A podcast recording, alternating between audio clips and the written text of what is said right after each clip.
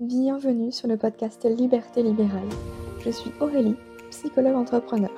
Pendant longtemps, j'ai fait ce qu'on attendait de moi, jusqu'au jour où je me suis autorisée à sortir du cadre et à m'épanouir pleinement. Avec ce podcast, j'aimerais vous aider à créer une activité qui vous ressemble. Alors ensemble, incarnons les thérapeutes de demain. Bienvenue dans l'épisode numéro 55 du podcast Liberté libérale. Je suis ravie de vous retrouver pour le premier épisode de l'année 2024. Donc avant de commencer, je vous présente tous mes meilleurs voeux pour cette année, qu'elle soit à votre image et que vous puissiez construire la vie de vos rêves. Alors cet épisode ne va certainement pas plaire à tout le monde puisque je vais vous expliquer pourquoi réduire ton nombre de consultations au cabinet pour préserver ton énergie est en fait la pire idée. Oui, je sais, c'est pas un truc qu'on a envie d'entendre, mais je vais te partager un petit peu ma propre expérience et puis simplement ma réflexion, comme toujours, pour t'aider à cheminer aussi de ton côté. Pour avoir échangé avec pas mal de thérapeutes qui sont épuisés par les consultations, par le poids des responsabilités qui sont sur leurs épaules, etc., ben, il y a une chose finalement qu'ils font tous pour se préserver, et d'ailleurs je l'ai moi-même fait, c'est un petit peu comme si c'était le passage obligé, presque la première étape. C'est un peu, vous savez, comme quand on a envie de maigrir, bon bah qu'est-ce qu'on fait? Allez, on fait un régime. On sait que c'est de la merde, que ça va pas marcher, mais on le fait quand même et on va droit dans le mur. bon, alors j'exagère un petit peu, mais en gros, le truc c'est bah, de vouloir réduire son nombre de consultations en espérant bah, reprendre un peu de souffle, en espérant que ça aille un peu mieux. Et pour ça, bah, on va se lancer dans maintes et maintes calculs pour voir combien de consultations il nous faut au minimum, histoire de payer ses charges et de se dégager, un salaire, même s'il est loin de nos espérances, euh, qui passe, même, bah, voilà, on va serrer un peu la ceinture, mais allez, ça passe, on peut euh, payer euh, sa part du loyer dans le foyer familial. Vous voyez un petit peu l'idée? Donc forcément, on va regarder le loyer du cabinet, les charges qu'on a que ce soit pour l'URSSAF, euh, les impôts, mais aussi tout ce qu'on paye à côté, que ce soit euh, Calendly, euh, peut-être même les, commissions si vous avez un petit terminal de carte bancaire, la SumUp, Izettle, etc. Bref, tout ça, on va l'entrer dans, une feuille de calcul, peut-être que vous utilisez Excel, Google Sheet, que sais-je, et on calcule vraiment le minimum du minimum qu'il nous faut pour vivre et ça nous donne un nombre de consultations qu'il nous faut, qu'on va en plus après répartir sur le nombre de jours qu'on a, euh, euh, dont on est, euh, enfin quand on est au libéral, quoi, sur le nombre de jours où on est ouvert, où notre cabinet est actif. Et du coup, on essaye de se dire, bon, ok, allez, je passe de 5, 5 consultations par jour à 2,5, 3. Ouais, je le sens, ça va le faire je, sens que ça pourra m'aider, euh, que ça va m'aider à, vraiment euh, souffler un petit peu, à me sentir mieux. Et moi j'ai envie de vous sensibiliser avec cet épisode de podcast parce que je suis passée par là vraiment. Pourquoi c'est la pire idée? Parce qu'en fait pour moi c'est vraiment comme mettre un pansement sur une jambe de moi. En fait on a l'impression de faire quelque chose d'utile, de bien, que ça va nous servir et tout, on est content, mais en réalité ça sert à rien. Donc c'est un petit peu l'illusion. Et tu verras que, en fait, moins t'as de rendez-vous au cabinet, moins t'auras envie d'y aller. Paradoxalement. Hein. Et le pire, alors ça c'est du vécu, c'est que forcément, moins tu prends de patients, plus tu risques d'avoir des trous hein, énormes dans ton agenda. Pas plus juste de petits grouillards, là euh, c'est un fossé. C'est que bah, t'as un patient qui vient aller à la première heure, un autre programmé à midi, et puis le dernier euh, pour le créneau euh, du soir, là, le dernier créneau que t'as ton agenda, euh, ah, il ressemble à un gruyère. Hein. Et puis en plus, t'es dégoûté, parce que ça va te prendre une journée entière de voir seulement trois patients. Ah non, pardon, deux. Parce que bah, celui du matin, euh, il t'a posé un lapin en plus, donc tu t'es levé pour rien.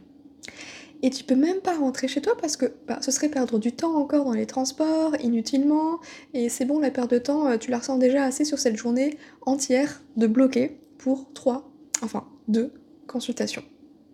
Et là, tu dis, bon, c'est pas grave, allez, je vais ramener mon ordi, comme ça je pourrais bosser sur mon projet, ça va me permettre d'être productif, etc. Oui, mais en fait, quand tu bosses sur ton projet, t'es tellement absorbé qu'après t'as du mal à lâcher. T'as du mal à lâcher pour entrer vraiment dans la séance avec ton patient. T'entends la sonnette là, et puis tu dis, punaise, il est déjà l'heure. Ah non, mais il en avance en plus, évidemment. Donc, bah allez, tu fermes ton ordi vite fait, euh, tu l'accueilles, etc., etc. Et puis, bah, à la fin de la séance, tu sens que tu n'étais pas là à 100%. Et toi, t'en veux en plus parce que tu as l'impression de pas avoir tout donné. C'est comme si, en fait, avant chaque consultation, tu avais besoin d'un petit sas pour vraiment, ne serait-ce que déjà, te replonger dans tes notes et puis te remettre dans euh, la bonne posture. Parce que bah forcément, c'est pas la même posture que tu vas adopter quand tu es en séance individuelle avec ton patient au cabinet que quand tu es en train de bosser sur ton ordi pour avancer sur ton projet. On est bien d'accord. Et s'il y en a qui peuvent le faire en un claquement de doigts, il y en a qui ont besoin de ce petit temps, ce petit sas de décompression, et personnellement c'était mon cas. Je détestais être dans l'urgence, je détestais arriver au cabinet et de voir que la personne était déjà là. Bon déjà ça m'arrivait jamais parce que j'arrivais tellement en avance pour éviter ce genre de truc. Mais c'est pour dire que ah, tout ça c'était oppressant. En tout cas c'était devenu oppressant euh, pour moi. Finalement, du coup, j'ai arrêté, moi personnellement, de bosser sur mes projets entre deux consultes parce que tout simplement, je, j'y arrivais pas. J'arrivais pas, euh, ou alors il me fallait des grandes plages horaires pour être sûr d'avoir quand même ce petit sas entre les deux et euh, de pas être frustrée, frustrée de devoir m'arrêter.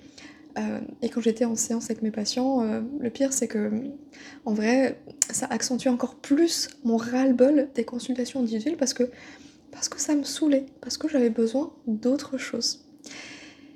Donc j'ai fini par ramener mon cerveau et psycho, là mon petit magazine, un livre pour m'occuper. Mais encore une fois, j'avais l'impression de perdre de mon temps, de rien faire de productif. Et alors, le pompon, c'est quand t'attends de 14h à 19h là, tu sais, pour rien, parce que ton dernier patient, il annule sa séance à 18h59 avec un SMS envoyé à l'arrache pour se donner bonne conscience. Et dire que là, t'aurais pu rentrer chez toi depuis 14h, retrouver ton plaid, te faire un thé tranquille, bosser dans ta bulle, sur ton ordi, sur tes projets, avant que les enfants et le mari ne rentrent à la maison. Ouais, la frustration. Et puis, bien sûr, réduire ton nombre de consultations, bah, en réalité, ça règle pas le vrai problème. Parce que je sais que t'en peux plus, en fait, des consultations individuelles. Et c'est pas en passant de 3 à 5, ni même à 1, que ça va aller. En fait, t'as juste besoin d'exercer ton métier autrement. Alors, attention, hein, je dis pas qu'il faut tout quitter du jour au lendemain, hein, mais j'essaie juste de t'aider à voir les choses en face, parce qu'on a beau être thérapeute, on est les cordonniers les plus mal chaussés, et encore une fois, tout ce que je te partage là, c'est du vécu, crois-moi. On a tellement la tête dans le guidon qu'on s'auto-persuade que ça va aller, comme ça. Qu'avec moins de consultations, allez, on, on, va gérer, ça ira mieux. Qu'en prenant un peu de vacances, pouf, ça va faire du bien. Mais en réalité, euh, moins t'as de consultes, plus tu te sens mal. Plus tu prends des vacances, moins t'as envie de revenir. Et tu comprends pas pourquoi. Parce que t'adores ton métier en fait. C'est juste parce que bah, t'as du mal à lâcher ce que t'as construit. C'est ton libéral, c'est ton entreprise. Avoir un cabinet, c'est un petit peu le Graal, et puis c'est socialement valorisé. Et puis aussi, si t'arrêtes ton cabinet, qu'est-ce que tu vas faire? Il y a peut-être aussi cette voix qui te dit Ah, mais j'adore mon cabinet, il est à mon image, il est tout beau, en plus le loyer il est, correct, je suis dans un endroit vraiment bien situé, mes patients ils adorent aussi cet endroit. Et je sais que si je le lâche et que j'ai envie de retrouver un jour un cabinet, je, je retrouverai plus ça. Ouais, mais t'as pas envie de ça en fait. Et si aujourd'hui tu as réduit ton nombre de consultations, bah, je t'invite vraiment à réfléchir dès maintenant à une vraie solution sur le long terme, tu vois, parce que crois-moi, tu vas pas pouvoir tenir comme ça éternellement. Là, c'est juste, euh, encore une fois, un pansement sur une jambe de bois. Hein, on, met la poussière sous le tapis plutôt que de lever le tapis et, d'aller secouer tout ça.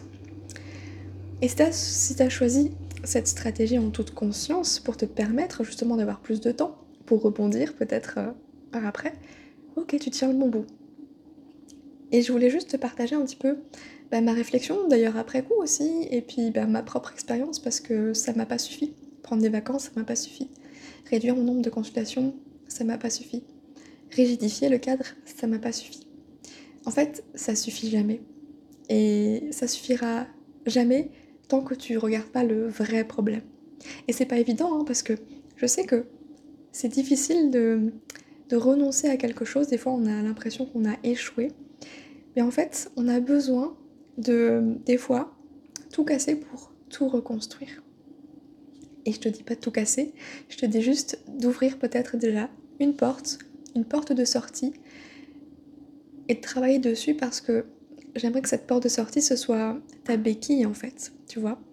Euh, j'ai eu la chance d'avoir commencé à créer des programmes en ligne en même temps que mon cabinet et ça m'a permis d'avoir cette opportunité là de lâcher mon cabinet parce que j'étais pas sans rien. Donc assure tes arrières toi aussi si c'est quelque chose que tu as envie de faire. Et d'ailleurs, quelle que soit la situation dans laquelle tu es, si tu m'écoutes aujourd'hui, c'est certainement parce que ça te parle tout ça et que tu as probablement envie d'exercer ton métier autrement. Peut-être même aussi en créant des programmes en ligne, comme moi, qui sait, pour rester dans ton domaine, t'éclater encore plus niveau créativité et surtout avoir un quotidien où c'est toi qui décides ce que tu fais de ton temps. Alors, si t'as loupé l'info, sache que j'ai créé une feuille de route pour t'aider à créer ton premier programme en ligne. Tu peux la télécharger gratuitement dans la description de l'épisode. Sache que je t'envoie beaucoup de courage, t'es pas seul. Moi j'ai mis plus de 6 mois à voir les choses en face, même si ça commençait un petit déjà depuis bien longtemps avant. Et je sais que certains d'entre vous, bah, ils songent depuis plus d'un an. Et si tu prends conscience aujourd'hui de tout ça, bah, j'ai juste envie de te dire, prends soin de toi, sans plus attendre. Ce sera plus facile par la suite. Je sais que c'est compliqué, mais n'hésite pas à en parler avec d'autres personnes parce que vraiment, vraiment, t'es pas seul. Et je serais ravie d'échanger avec toi hein, sur Instagram, par mail ou autre, euh, pour te montrer que t'es pas seul, pour te soutenir et euh, t'encourager à te lancer peut-être dans quelque chose de nouveau. Et oui, l'inconnu, le nouveau, ça fait peur, mais qu'est-ce que ça fait du bien. Un vent de fraîcheur, euh, de pouvoir juste s'écouter. Et c'est pas parce que t'as plus envie de faire de consultations individuelles ou que t'y arrives plus, juste parce que t'as plus d'énergie, que t'es un mauvais thérapeute. Pour moi, j'en ai déjà parlé dans un épisode précédent, être un mauvais thérapeute, ce serait s'entêter à continuer sur un chemin qui n'est pas le nôtre, parce que tu vas ni t'aider toi, ni aider les autres, en fermant les yeux et en avançant, euh, coûte que coûte, euh, vers un chemin qui est tout tracé, mais qui n'est pas le tien. J'espère que ces mots feront écho en toi, t'aideront peut-être à te déculpabiliser, te soulager et juste ouvrir une porte euh, d'espoir.